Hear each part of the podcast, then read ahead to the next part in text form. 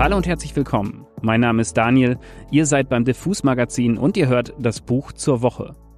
Heute möchte ich euch Tian Sila vorstellen. Der 1981 in Bosnien geborene und seit 1994 in Deutschland lebende Autor hat gestern seinen dritten Roman Krach veröffentlicht. Das mit dem Vorstellen ist dabei durchaus wörtlich gemeint. Ihr hört Tian gleich in wenigen Minuten im Interview mit mir. Aber erst ein paar Worte zum Buch. In Krach erzählt Tian, durchaus autobiografisch gefärbt, wie ein junger Mann mit dem Spitznamen Gansi vom belagerten Sarajevo aus als Teenager in die pfälzische Provinz kommt. Zwischen Neonazis, spannenden Mädchen aus dem Sinti-Viertel und versifften Jugendzentren findet Gansi durch Deutschpunk zu sich. Er spielt in einer Band mit seinem Kumpel Beppo und dessen Schwester Ursel, die er erst vergöttert und später ein wenig zu gut kennenlernt. Krach ist ein schneller Roman und lustig, böse und liebevoll. Krach ist außerdem das Buch, das ich gerade unbedingt brauchte. Nach über einem Jahr Pandemie und einem Autokinokonzert zu viel, habe ich nämlich fast vergessen, wie geil es ist, mit Kumpels und Kumpelinen leicht angesoffen zwei Stunden zu einem schlecht beleuchteten Jugendzentrum zu fahren und sich dort für eine Stunde mit korrekten Leuten zu schubsen. Bevor ich aber in das Interview einsteige, möchte ich euch noch kurz den Prolog des Buches vorlesen. Mich nervt am Feuilleton nämlich oft, dass man nur die vermeintlich schlauen Dinge der Kritiker und Kritikerinnen erfährt und der Tonfall eines Buches ein großes Geheimnis bleibt. Da ich das in diesem Podcast vermeiden will, hier ein kurzer Auszug vom Prolog. Es waren etwa 50 Faschos, und obwohl sie selbst für Nazi-Verhältnisse ziemlich schlecht angezogen waren, ging mir bei ihrem Anblick der Arsch zu. Die reinsten Kannibalen. Die Straßenlaternen warfen gelbe Würmchen zwischen die Falten der Bomberjackenärmel. Irgendwie liefen sie komisch hin und her, klapperten über den Kopfstein und brüllten ihren Scheiß durch die Gegend. Aber wir befanden uns in Sicherheit. Die Flure und Türen waren barrikadiert, die Fenster vergittert. Wir standen versammelt im ersten Stock, im Zimmer einer Hausbesetzerin, die über jemanden promovierte, der entweder Manfred oder Michael oder Massimo Maus hieß. Sie hatte es vor dem Konzert erwähnt, ich hatte nur mit halbem Ohr zugehört. Und wir sahen uns das Spektakel auf der Gasse an. Nazis, soweit man blickte, Baseballkeulen, Bierflaschen, Blutdurst, das Übliche. Eine der Glatzen rüttelte an dem Ablauf der Regenrinne, wohl um zu prüfen, ob er daran hochklettern könnte. Nix da. Kameraden machten ihn auf den Stacheldraht aufmerksam, mit dem das Rohr in drei Metern Höhe gesichert war. Der Affe stiefelte vor Wut ein paar Mal gegen die Wand. Beppo und ich drückten die Gesichter ans Fenstergitter und rotzten, aber die Spucke verlor sich auf dem Weg nach unten. Einer der Hausbesetzer schob sich zwischen uns, packte den Lörres aus, pfiff und strutzelte. Der Wind zerstäubte den Strahl und die Faschus stoben auseinander. Der Pisse folgten Flaschen und Backsteine aus den oberen Stockwerken.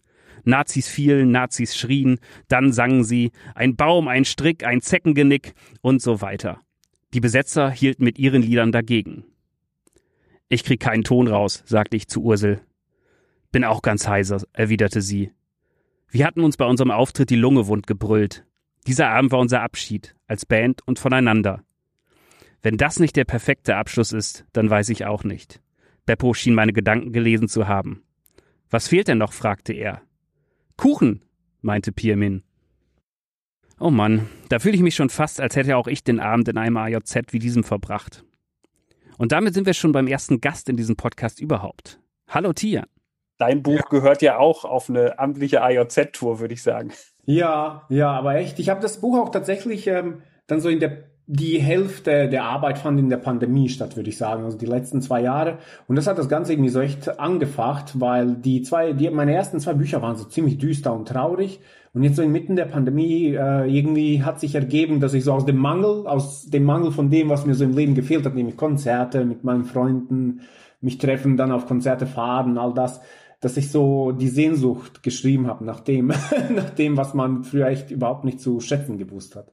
Das ist schön. Das, äh, das, genau das wollte ich nämlich fragen, weil ich, ich war damals ziemlich beeindruckt von Tierchen Unlimited und weil das wieder so ein Buch war, wo ich mal wieder festgestellt habe, so dass da kann Gangster-Rap noch so hart sein, den richtig kranken guten Scheiß liest man in Büchern. das hat, aber das war ja schon auch sehr düster und sehr ähm, sehr skurril und du hast glaube ich im Interview den schönen Satz gesagt, das sei ein antibiografischer Roman, was ich sehr treffend ja. fand, also dass du quasi Charakter ausgesucht hast, der völlig gegensätzlich zu dir gehandelt hätte. Genau, genau. Aber Krach klingt jetzt tatsächlich so ein bisschen wie eine Herzensangelegenheit, oder? Ja, total. Also extrem sogar. Das ist wirklich so ein Herzensroman gewesen. Es war auch einer, den ich tatsächlich schon lange, lange schreiben wollte und immer dachte ich, ja, noch bin ich nicht so weit. Also noch bin ich nicht so weit, was irgendwie meine Distanz zu, zu dem äh, Thema anging, weil ich wollte dann auch nicht einfach bloß über mein Leben schreiben oder das meiner Freunde. Es musste schon am Ende ein Roman werden. Ich glaube, so wenn du sagst, Gangster-Rap kann noch so hart tun, äh, den richtig kranken Scheiß liest man in den Büchern. Das stimmt, das ist, weil Bücher halt nicht mit der Absicht loslegen, hart zu sein oder schön zu sein. So jeder Schriftsteller, jede Schriftstellerin, wenn man erstmal schreibt, weiß man gar nicht so richtig, wohin die Reise führt. Man muss nur besser im Laufe der Zeit werden, so dieses, äh, diese Rodeo zu reiten bis zum Schluss. Also und dann zu gucken, okay, da wo ich angekommen bin, ist, ist das was geworden. Und ähm, bei Krach, da wusste ich, ich muss das schreiben, aber ich wusste nicht, ob ich so der Rodeo gewachsen bin.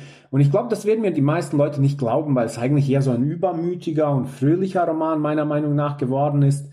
Aber ähm, es war, es war der schwerste bisher zu schreiben. Also so was, was meine Skills äh, anging, wie sie gefordert wurden, das war schon richtig cool.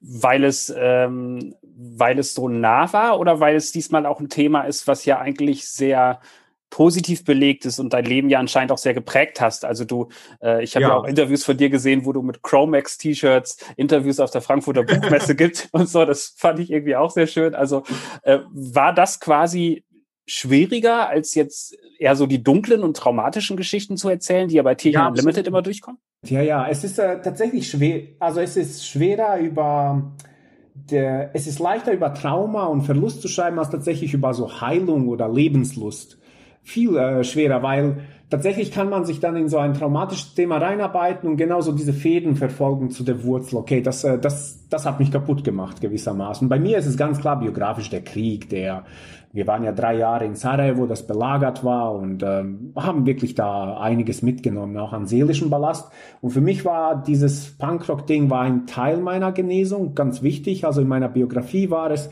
ich habe so lange herumgeirrt in Deutschland und war so ein bisschen ähm, so eine verlorene Seele, muss man echt sagen, bis ich, äh, bis ich so zu dieser, zu dieser Musik stieß. Und ab da fing es wirklich an, dass ich so zunehmend wieder zu mir kam, Lebensfreude empfand, auf einmal Pläne zu schmieden anfing. Wirklich, also das kann man sich gar nicht vorstellen, was es heißt, wenn man so ein Leben lebt, wo man gar keine Pläne schmiedet, sondern nur so vor sich her lebt und gar nicht weiß, was man mit sich oder der Welt anfangen soll. Und Vielleicht kam es nur zeitgleich und Punkrock war einfach genau die richtige Umgebung dafür. Vielleicht war es auch so ein Katalysator dafür, ich weiß es nicht. Aber es war mir so, es war was ganz Wichtiges für mich und es ist bis heute geblieben, diese Musik und diese Welt um diese Musik herum. Es ist ja nicht nur die Musik, es ist so eine ganze, so ein ganzes popkulturelles Netz halt, das sich daraus ergibt. Ich habe vor allen Dingen auch irgendwie gedacht, so als ich das Buch dann da hatte und dann mal überlegt habe, dass ich äh, solche Geschichten sehr gerne lese, aber auch schon sehr viel gelesen habe. Also gerade ja. jetzt, wenn man halt irgendwie nach Deutschland guckt, dann gibt's halt sowas wie Dorfpunks, da gibt's irgendwie die Tokotronic-Tour-Tagebücher von T.S. Ullmann, die auch ja. von der Schreibe eher punkig sind, obwohl es die Musik dann vielleicht nicht ist. Und das, also diese Zweifel, ob ich jetzt nochmal in Anführungszeichen so eine Geschichte lesen will, ja. waren dann aber ruckzuck weg, weil ähm, es ist nämlich nicht so eine Geschichte, beziehungsweise deine Perspektive ist halt irgendwie eine, die ich noch nicht so kannte. Und ähm, war es denn bei dir auch so, wie es in dem Buch auch ist, dass es tatsächlich also konkrete Personen gab, die dich da in diese Welt reingezogen haben? Oder war es mehr so, dass du die Musik gesehen hast und dann so einen eigenen Entdeckerdrang entwickelt hast, da reinzustoßen? Ähm, ich, also definitiv gab es Leute, die mich da, die mich da eingeführt haben. Ich glaube, äh, ganz viele Punks äh, erzählen davon, dass sie sowas wie einen Ziehvater oder eine Ziehmutter hatten. Also Leute, die ihnen so die ersten Sachen aufgenommen haben, ihnen den Unterschied zwischen cool und uncool erklärt haben. Im Punk ganz, ganz wichtig. Das ist so die, ever, die genau. Hauptwährung. Und bei mir waren es mehrere Leute. Einmal einer meiner besten Freunde, Philipp, dem auch äh, das Buch gewidmet ist, der mir so mit äh, die Sachen aufgenommen hat. Ich weiß es, dass wir irgendwann so ein so ein Klassentreffen hatten. Er hat mir dabei so eine spektakulär provokante Platte von der Band The Dwarfs mitgebracht, wo einfach eine nackte Frau ein Skateboard hochhält und eine Sturmhaube anhat. Und das hat er mir so vor allen Lehrern in die Hand gedrückt und alle haben die Augen verdreht, was das soll. Und ich dachte, okay, das ist also, darum geht's.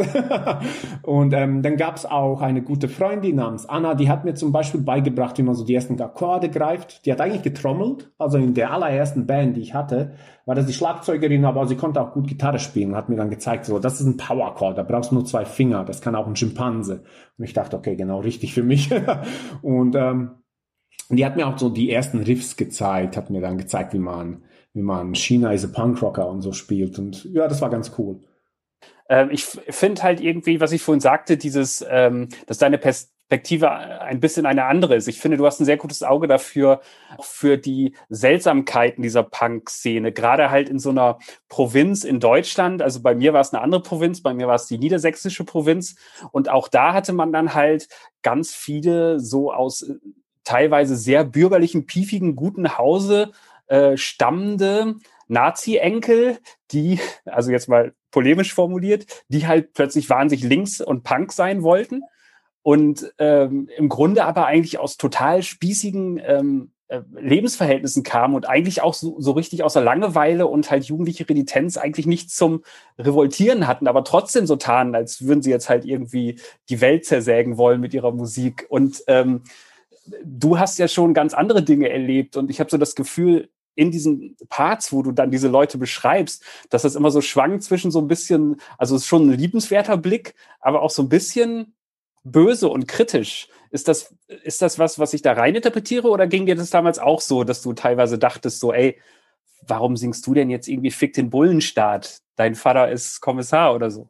Ja, also ich glaube, niemand kann, niemand äh, kann mehr als zwei, drei Jahre in dieser Szene verbringen, ohne irgendwann auch so ein bisschen wirklich ein schizophrenes Verhältnis dazu zu entwickeln, weil natürlich Punkrock äh, wie alle Subkulturen auch also Bereiche extremer Lächerlichkeit hat.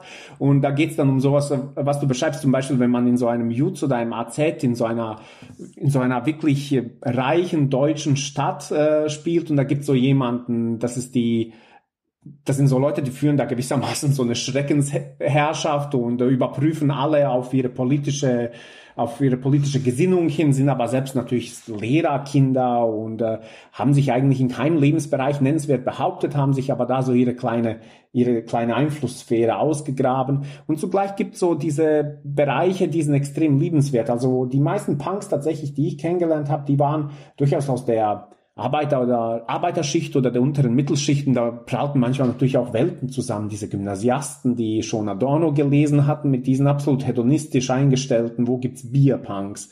Und ähm, es war cool, auf jeden Fall. Aber ja, also so eine gewisse eine gewisse Kritik und Zurückhaltung muss man natürlich gerade bei den Sachen auch haben, die man liebt. Ne?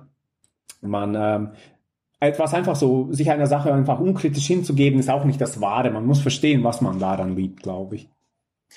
Was ich auch ganz spannend fand, war, ähm, das war so ein Schlagwort, was, glaube ich, in der Beschreibung des Verlags dann nochmal genannt wurde, dieses Wort Baseballschlägerjahre, was ja zuletzt durch diesen Hashtag und durch mhm. diese Doku-Reihe dann nochmal so reinkam. Und mir fiel dann immer wieder auf, dass, ähm, dass einerseits damals das echt schon krass war, wie stark die Nazis da waren und sich fühlten. Und ja. auf der anderen Seite fand ich aber auch krass, ähm, wie viel Andockpunkte es dann doch irgendwie gab. Also weil dieses mit Rechten reden, soll man es tun oder nicht, gab es damals gar nicht, weil die hingen ja trotzdem irgendwo immer rum und man ja, ja. hat sich teilweise wahlweise arrangiert und auf die Fresse geschlagen. Ich weiß nicht, das wirkt in deinem Buch ja ein bisschen so, dass das bei dir auch ähnlich war. Wie sind da deine Erfahrungen? Ja, es war, als, als wir nach, die Erfahrung, als wir nach Deutsch, Deutschland kamen, in äh, der ersten Wohnung, die meine Familie in Landau bezogen hat, wohnten wir direkt über wirklich einer Familie, da waren der Vater und der Sohn eindeutig Hardcore Neonazis. Also die T-Shirts, die da auf dem Balkon zum Trocknen hingen, waren voller Stahlhelme, Stielhandgranaten, Runen, all dem, was dazu gehört hat damals. Und es war nicht ungewöhnlich, nachts in Landau so eine ganze Truppe Skinheads mit ihren hohen, hohen Stiefeln und weißen Schnürsenkeln herumziehen zu sehen. Und wenn man sie aus der Wohnung sah, hat man sich gedacht, Gott sei Dank bin ich nicht auf der Gasse. Weil also die hatten trotz der Stiefel eine ziemliche Ausdauer, wenn es darum ging, jemanden zu jagen. Und genauso war es aber tatsächlich, dass manche dieser Leute zum Beispiel die eigene Schule besuchten. Also an meiner Schule war zum Beispiel jemand, der, der später dann Funktionär der MPD geworden war, aber zunächst einmal einer dieser Skins. Und ähm, wenn du sagst, wie mutig sie sich fühlten, ich glaube, das kann man heute gar nicht so gut nachfühlen, was es heißt, wenn man so eine erlebnissuchende, hochgradig gewaltbereite rechtsextreme Szene hatte, die sich überhaupt nicht mehr versteckte. Also es wurden ja damals nicht so viele Drohbriefe geschickt. Man kam, man, man äh, kam gar nicht darauf, dass das nötig sein könnte. Also es war ein, also es war wirklich eine veritable Subkultur für Jugendliche. Ich glaube, wenn man so jung war und ein Mann und sich gedacht hat, ich äh, finde Gewalt ist so das Richtige und Gewalt kennzeichnet mich und wenn ich Gewalt beherrsche und über andere herrsche, dann bin ich erst richtig cool. Dann waren Neonazis die erste Anlaufstelle und die waren äußerst attraktiv. Ihre Mode brauchte ewig lange, bis so 2002, 2003, bis sie out war und eigentlich eher verpönt, weil sie tatsächlich irgendwann jeden Kredit, den sie auch so bei rechtskonservativen Menschen der Bevölkerung lange, lange hatten, verspielt hatten. Brachte dich ja wahrscheinlich auch relativ häufig an den Punkt, weil das finde ich zum Beispiel auch im Buch ganz spannend, dass es da ja schon immer wieder auch sehr amtliche Prügelszenen gibt. Und der Ich-Erzähler ja irgendwie nicht so richtig will, aber manchmal halt doch und halt einfach weiß, okay, wenn ich mich jetzt einmal behaupte hier, dann ist auch Ruhe im Karton. Ähm, und äh, dann trotzdem halt, obwohl er das auch oft, glaube ich, lächerlich findet, dann weiß, okay, jetzt muss ich hier meinen, in Anführungszeichen, Mann stehen was sind deine Gedanken dazu? Weil, also ich finde, das ist im Buch sehr präsent, so dieser, dieser halbstarke Umgang ja, ja. mit äh, Mann sein wollen, aber dann auch mit sehr coolen Frauen umgeben zu sein, die halt äh, Machos dann halt auch mal irgendwie permanent die Stirn bieten. Das ist ein sehr interessantes Spannungsfeld. Wie war ja. das für dich dann damals? Ich hatte tatsächlich, bevor ich mit äh, Krach angefangen habe, habe ich so ein paar halbstarken Romane gelesen. Zum Beispiel Vita, Vita Violenta. Ähm, hatte ich gelesen oder Away Days war so ein britischer Kultroman über diese Casual Hooligans in den frühen 80ern ist. Und ich dachte mir immer bei ihnen so, ja, ähm, heute gibt's dieses Schlagwort der toxischen Maskulinität aus gutem Grund natürlich. Ähm, und ich dachte, okay, aber manchmal subsumiert man da so eine Vielzahl an Verhaltensweisen, die aber so im Einzelnen ich dennoch interessant finde. Und ich weiß zum Beispiel, dass es für mich wirklich es gab keinen nennenswerten Übergang in bestimmten Handlungen, die man so als Junge äh, einzuhalten hatte zwischen Jugoslawien im Zusammenbruch, offene Gewalt auf der Straße, auch zwischen Jugendbanden, die einer der Ethnien gehören, sich gegenseitig verprügeln, gerade bei Fußballspielen. Dann der Krieg, die Kriegszeit, wo Kinder völlig verwahrlost und verwildert zwischen diesen zerbombten Plattenbauten ziehen, bei Waffenstillstand sich gegenseitig verprügeln aus schierer Langweile weil man irgendwas erleben muss. Und dann schließlich Deutschland, wo dann auf einmal man in diese erhitzten 90er Jahre kommt und hier auch also durchaus Gewalt oft vorkommt, man sich oft prügelt. Also ich habe da regelmäßig an fast jedem Wochenende hat es irgendwo irgendwie gerappelt, keineswegs immer mit Neonazis. Ähm, und ich dachte, irgendwie ist es interessant. Also das, woher kommt eigentlich diese Überzeugung, dass man als Junge nicht wegrennen darf, wenn sich eine Gefahr anbahnt? Das äh, ist ja auch heute nicht aus den Köpfen junger Männer verschwunden. Woher kommt auch diese Lust, dass man irgendwie auf die Art stark sein muss? Wieso hat man als junger Mann zum Beispiel gar nicht den Blick für andere Arten von Stärke und die fängt Gansi im Roman nach und nach zu entdecken. Er möchte zum Beispiel ein guter älterer Bruder sein, in dem Sinne, dass er sanft zu seinen Schwestern ist, zu seinen Kleinen, dass er, dass er eben nicht die Art von grober Obermacho ist und er entdeckt ein bisschen sein Herz und seine Seele und eine andere Art, stark zu sein. Dennoch also ich äh, kann da keine klare Linie ziehen. Es ist eine lange Entwicklung für ihn. Er ist noch nicht erwachsen. das ist interessant. Also auch in, in dem Roman ist es ja so, ich habe das Gefühl, dass immer so ein ausgleichendes Korrektiv ist oder ein Problem halt von vielen ähm, Jugendlichen ist oder jugendlichen Männern vor allen Dingen, dass man halt einfach zu viel mit Typen rumhängt. Das ist immer nur dieses immer noch weit verbreitet dieses Bild ist, man kann nicht mit einer Frau befreundet sein. Äh, wenn ja, ja. ich mit dir ficken will, dann stimmt mit dir irgendwas nicht äh, und mit dir sowieso Friendzone. auch nicht. In der Friendzone zu sein ist absolut falsch, weil wer will schon der Freund einer Frau sein? Genau, definitiv. Und bei mir war es so, dass halt so zwei meiner engsten Freunde halt Frauen waren. Die waren auch dreimal so cool wie ich und äh, sorgten dann dafür, dass man irgendwann auch durchaus mal als cool wahrgenommen wurden. Die hatten schon mit 13 ähm, grün gefärbte Haare mit einer Farbe, die es nur in London zu kaufen gab. Da ähm, sah ich noch auf dem Kopf aus wie ein Bär um Eier, wie mein Vater immer sagte. Und äh, das war immer so das Korrektiv, dass man von Anfang an gemerkt hat, so wo ist man jetzt zu sehr mackermäßig und ja, ja. auch einfach mal gemerkt hat, so was geht und was nicht geht. In dem Buch ist das ja sehr präsent und du hast ja vorhin auch gesagt, eine Freundin von dir hat dich quasi auch an die Gitarre gebracht. Da gab es bei dir also auch wahrscheinlich solche äh, wichtigen Freundinnen und Figuren, oder? Ja, auf jeden Fall. Also ich war tatsächlich auch immer ganz viel mit, äh, mit Frauen und Mädchen befreundet, ohne, ohne dass äh, meine Freundschaftswünsche tatsächlich daraus entsprangen, dass ich mit ihnen irgendwie ins Bett wollte oder so. Ich fand die meisten schlicht und einfach nett und äh, anziehend als Mensch, also nicht, nicht jetzt sexuell anziehend. Und das spielt auch eine wichtige Rolle im Roman natürlich, dass ähm, Gansi, also als wir ihn kennenlernen, hat dieses Verhältnis, also innere Verhältnis zu dem Mädchen, dem älteren Mädchen seiner Band, zu Ursel, die schon größere Punkbands hatte, so ein bisschen in diesem Kaff hängen geblieben ist, wo sie wohnen. Alle aus ihrer Generation sind längst weggezogen, wie das halt so läuft. Und äh, er idolisiert sie auf eine Art und Weise, die ihm aber selbst noch nicht so, er kann selbst noch nicht so in Worte fassen. Also sie ist so das coole Mädchen. Er projiziert alles Mögliche auf sie. Und die Reibung entsteht dort dann, wenn er sie eigentlich als Menschen kennenlernt und tatsächlich für sich irgendwie auseinanderbröseln muss, okay, wo, wo hat er schlicht und einfach ihr seine Fantasie aufgedrängt und wo hat er sie völlig unterschätzt auch als Mensch, als äh, Mensch mit einer gewissen Energie, mit einer gewissen Kraft. Er hat, er hielt sich halt für das, was Jungs in seinem Alter Mädchen so unterstellen. Und ähm, dieses Mädchen kennenlernen, Mädchen als Menschen wahrnehmen, nicht bloß als diese Projektionsfläche im eigenen Kopf. Das ist auch ein wichtiger Teil von Gansis Entwicklung. Und wenn ich das jetzt so erzähle, vielleicht klingt es dann, als wäre so ein pädagogischer Roman, aber ich habe wirklich versucht, das von leichter Hand zu handhaben, dass es viele Abenteuer gibt und, und äh, Lacher und so. Aber dennoch ist es mir wichtig, über sowas wie die menschliche Seele zu sprechen. Und die Gansis Seele, die muss, muss sich im Laufe des Romans entwickeln, der muss so ein bisschen erwachsen werden. Und das gehört dazu, auf jeden Fall.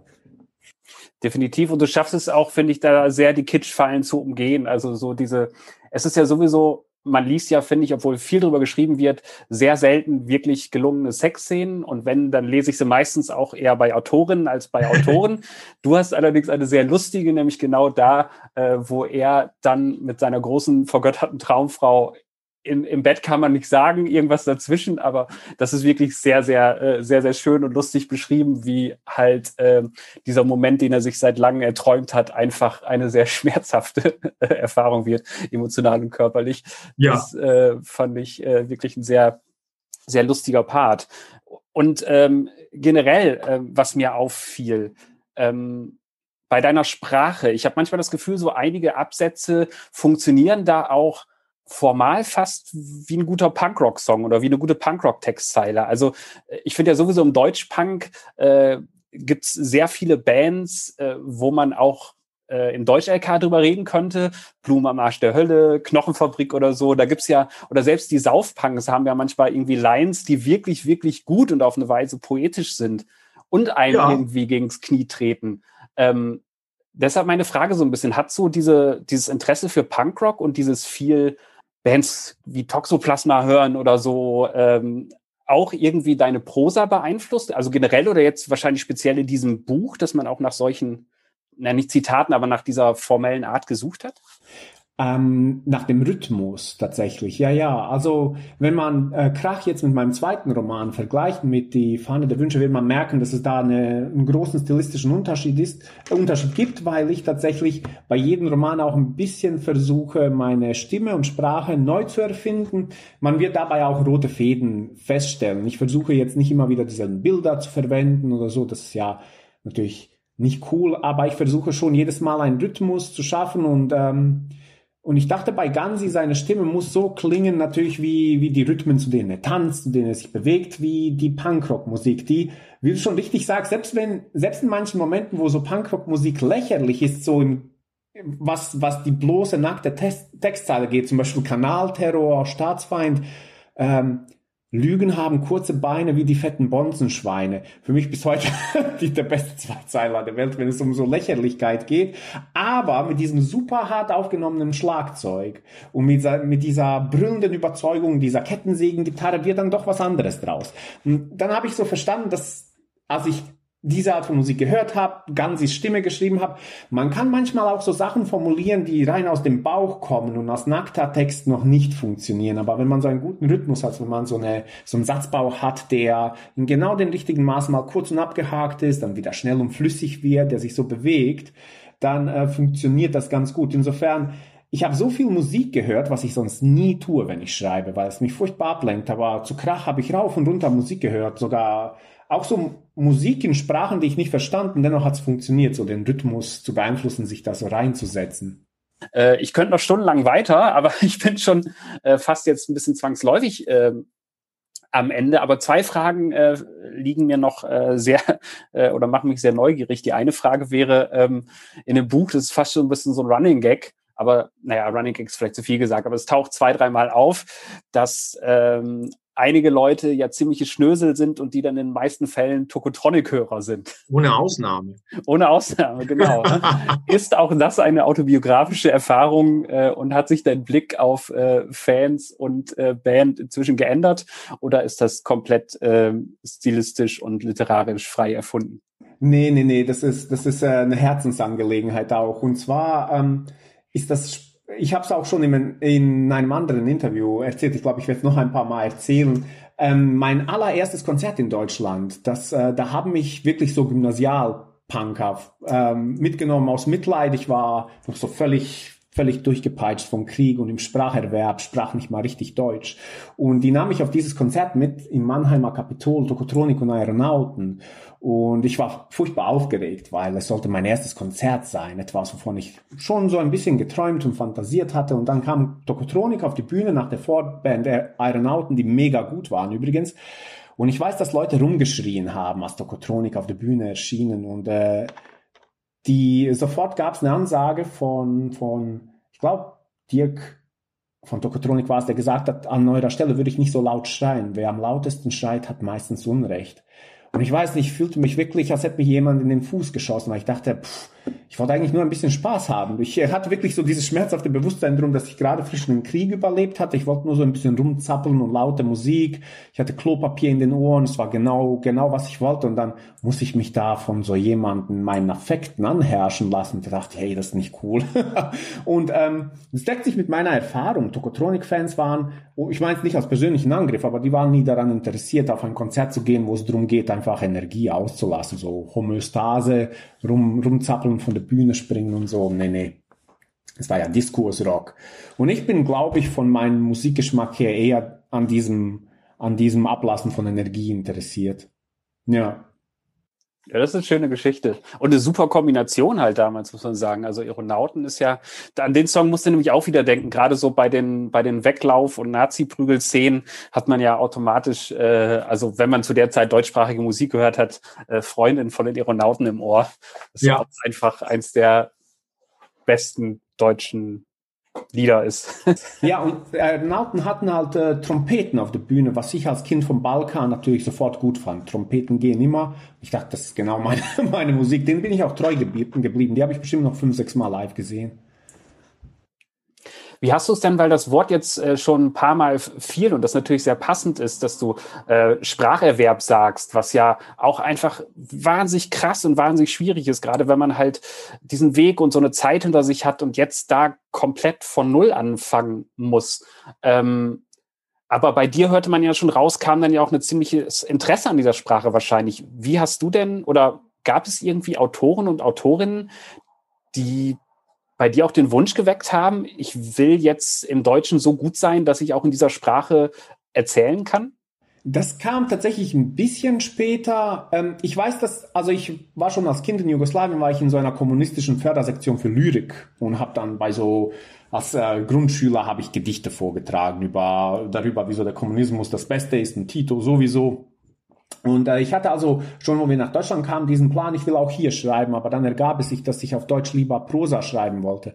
Und ich weiß noch, dadurch, dass ich so, so ein Leser war und ich habe unheimlich viel gelesen und ich habe lange drum gekämpft, in meinem Spracherwerb endlich mein Buch zu Ende zu lesen. Das erste, das ich zu Ende gelesen habe, war überhaupt nichts literarisch, sage ich mal, also nichts, womit man irgendjemand, der Germanistik studiert hat, beeindrucken kann, nämlich von Wolfgang und Heike Holbein von diesem Fantasy-Autor, ein Buch namens Die Bedrohung, wo es um Elfen und Monster ging, war voll mein Ding, als ich so 13 war. da stand ich extrem drauf. Und ich weiß, dass ich äh, damals dachte so, ja, okay, jetzt habe ich etwas gelesen, das ist, deckt sich überhaupt nicht mit dem, was ich so an kommunistischer Jugendliteratur aus Jugoslawien kannte. Dieses Fantasy-Ding, war mir völlig unbekannt. Es gab, wie ich später gesehen habe, Übersetzungen vom Herrn der Ringe, aber die waren für mich null aktuell. Stadtbüchereien haben das nicht geführt. Ich las entweder so ganz alte Abenteuerliteratur, die war erlaubt, sowas wie die, die, ähm, die Schatzinsel oder sowas. Oder ich las dann wirklich so diese Partisanengeschichten von Branko Ciopic und so. Und ich weiß, dass das auf äh, auf mich extrem großen Eindruck hinterlassen hat, dieses Fantasy-Buch. Und ich dachte so, ja, doch, doch, ich will, ich will schreiben, ich will einen Roman schreiben. Und dann habe ich auch langsam angefangen, die ersten Geschichtlein zu schreiben. Du hast ja am Anfang auch schon gesagt, dass du ähm, dass du so ein bisschen Sehnsucht hattest, gerade jetzt auch äh, nach Konzerten und diese Rituale, das Hinfahren und so. Und da musste ich mich dran erinnern, dass es bei mir halt auch so ist. Also ich bin auch auf dem Land aufgewachsen, da gehörte zu jedem Konzert halt auch, dass man in eine andere Stadt fuhr, dass man ja. dann nachts in klapprigen Polos dahin, dass einer fahren musste, der Rest hat sich bekifft oder betrunken. Es, und das war das Geile daran, diese Fahrt, die Reise. Genau. Ja. Und dabei hat man die ganze Zeit Musik gehört, das hat auch dazu gehört und äh, ja, das war das Coole daran. Das war der Vorteil tatsächlich dieser Heißhunger, den man als Provinzler letztendlich hatte auf diese Erlebnisse und dass dann auch Bands, die gar nicht so gut waren, eine völlige Erregung versetzt hatten und man hat sich Tage im Voraus schon auf diese Fahrt nach Frankfurt, München, Hamburg, man ist ja zum Teil, zum Teil wirklich sieben, acht Stunden auf so ein Konzert gefahren. Ja, richtig cool. So, so muss das auch. Gibt es denn irgendwie einen, ähm, weil bei mir ist es so, ich habe äh, so ein paar Clubs durchaus auch meine Sozialisation zu verdanken, weil ab einem gewissen Punkt habe ich gemerkt, so wow, da ist ein Booker, der holt eigentlich nur gutes Zeug ran. Bei mir war es in Münster das Gleis 22 zum Beispiel, aber auch ein bisschen das, das äh, alternative Jugendzentrum da und äh, in Osnabrück der Hyde Park. Und ähm, gibt es bei dir einen Laden aus dieser Zeit, wo du sagen würdest, äh, der hätte als Danksagung auch noch in dieses Buch gehört? Ja, ja, auf jeden Fall das Jutz Mannheim. Also muss man sagen, ich habe da extrem viele super coole Konzerte erlebt. Inzwischen sind auch Leute, die ich kenne, dort am Organisieren und das äh, Pfingstfest im Jutz Mannheim war tatsächlich auch immer so ein Anlaufpunkt, wo man später so gealterter, saturierter Punk ironisch hingegangen ist, aber dennoch mit großer Vorfreude, weil alle Freunde hinkamen. Und dann gab es in Karlsruhe einen Laden namens Die Katakombe. Ich glaube, der wurde geschlossen oder Die Kombe, wie man einfach gesagt hat. Da habe ich auch einige richtig coole Konzerte gesehen.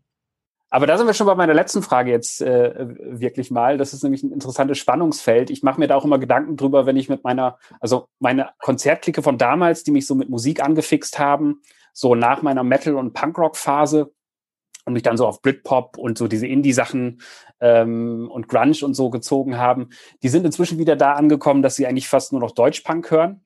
Und ähm, die nehme ich dann immer mit zur Rock'n'Roll-Butterfahrt nach Helgoland. Das ist ein sehr familiäres äh, kleines Festival, wo dann halt ne, äh, Slime und alles, was daraus erwachsen ist und ne, so ein bestimmtes ähm, äh, Umfeld an Bands. Und das ist immer das netteste und liebste und familiärste Festival der Welt. Da hat man dann Familienväter, da hat man IT-Spezialisten, da hat man mittelständische Unternehmensleiter äh, und äh, alle brüllen dann nochmal Deutschland vor Recke. Und äh, ich finde das sehr familiär und super. Ähm, und frag mich dann aber immer, und das möchte ich dich jetzt auch fragen, wo du jetzt so auf der Frankfurter Buchmesse bist, mit Verlagen verhandelst. Ist das noch Punkrock? Ähm, was ich tue? Ja. Also ich sag mal, ab einem gewissen Alter, also sobald man eigentlich die 30 überschritten hat, kann man die Frage danach, ob man noch Bank ist, nicht ohne tiefe Peinlichkeit beantworten, weil man genau weiß, dass man eigentlich die Sache verraten hat, indem man ein gewisses Alter überhaupt erst erreicht hat. Aber nun ist es so, dass all meine Freunde nicht weiterhin ähm, die ganze Zeit diese Musik hören und auf Discogs irgendwelche Platten schießen und äh, was, was für deine Freunde, Deutschpunk ist für meine Freunde so Noise Rock, ähm, also so Shellac und solche Sachen, Jesus Lizard und ähm, die dazugehörigen Labels. Und ah, ich kann nur sagen, dass für mich kann, also ja, ich weiß schon, was daran lächerlich ist. Ich laufe auch nicht herum und schaue auf Leute herab. Für mich ist es wirklich ganz selbstverständlich, Bands zu hören von Leuten, die halb so sind, halb so alt sind wie ich. Ich finde das mega cool. Die machen auch super Musik. Ich bleib weiterhin der Idee treu und für mich kann es ja nicht aufhören, ein Ort der Freundschaft zu sein, nur weil ich vielleicht ein bisschen lächerlich dabei wirke. Okay, damit muss ich halt irgendwie klarkommen. Aber ich habe so viele Freunde und ich ähm, habe da auch tatsächlich so viel Gutes erlebt. Das ist für mich ein Ort, wo ich einfach unheimlich viel Glück und positive Erfahrungen gemacht habe. Das hat, kann man nicht von jedem Ort behaupten. Also da hat zum Beispiel der Buchbetrieb viel härtere Erfahrungen zu bieten, auch was Ausgrenzung angeht oder sowas. Nö, habe ich im Punkrock so nie erlebt. Eigentlich vor allem Freundschaft und, und Liebe und coole Erlebnisse. Deswegen, ja, also ich kann von mir nicht behaupten, wirklich so orthodoxer Hardcore-Punk noch zu sein. Dazu bin ich zu alt, zu gesittet, ähm, wohne in meiner Doppelhaushälfte und so. Aber ich lieb's, was soll ich sagen? wie, wie heißt dieses eine Isaac Hayes Lied? If loving you is wrong, I don't want to be right. Perfekt. Ich meine die Frage natürlich auch nur lustig polemisch, weil mir geht das genauso äh, wie dir, das, was du da beschreibst, dieses, obwohl es so eine aggressive Musik ist, die auch viel auf, auf, auf Attacke setzt und auf Abgrenzung ja, ja. zu anderen, ist sie halt im Kern an vielen Stellen so familiär und warm und, äh, und auch so offen, wie sie dann immer sein wollte, so auf natürliche Art und Weise, dass ich schon noch auch der Meinung bin, das kann man noch äh, Punk, Punk Spirit nennen. Ja. Und äh, deswegen, das war jetzt auch nicht als, äh, als Affront gemeint, oder? Nö, habe ich auch so nicht verstanden. Oder jetzt als Rache dafür, weil ich die Tokotronics ganz gern mag. alle meine Freunde tun es. Ich weiß, dass ich alleine damit stehe, aber ich, ich traue mich einfach. Ach, ach ich finde das super. Man muss auch solche, äh, solche, solche äh, Feindschaften pflegen. Und mir ist das als Musikjournalist auch ganz häufig schon mal vorgekommen, dass ich Bands aus der Ferne total gehasst habe, äh, mit so einer persönlichen Abneigung, die auch meistens einen Grund hatte. Und dann lernt man die kennen und denkt so, ja, scheiße eigentlich ganz in Ordnung. Ja, und, und, umgekehrt hat man es auch oft erlebt, ne, dass man eine Band absolut verehrt und lernt sie kennen und kann sie danach eigentlich nie wieder ähm, gern hören, weil das solche furchtbaren Menschen waren, wirklich völlig inakzeptable Menschen. Böse gemeint zu allen. Aber ja, so ist es manchmal. Definitiv. Und das ist definitiv ein gutes Schlusswort. Danke für das sehr nette Gespräch, Tian, und viel Glück mit dem Buch. Ich hoffe, ich kann dir bald mal auf einer Lesung Hallo sagen. Wenn ihr jetzt neugierig geworden seid auf Tian Silas Schreibe und seinen Roman Krach, wir haben drei Bücher für euch hier. Schreibt uns einfach eine Mail mit dem Betreff Mach mal Krach an verlosung.diffusmac.de und bitte dabei eure Postadresse nicht vergessen. Das war's für heute. Ich hoffe, es hat euch gefallen. Mein Name ist Daniel Koch das war das Buch zur Woche vom Diffus Magazin. Und ich habe jetzt irgendwie Bock auf eine Punkplatte. Vielleicht Blumenmarsch der Hölle? Oder Schleimkeim? Oder eine alte Randhandplan? Mal schauen. Macht's gut und bleibt gesund.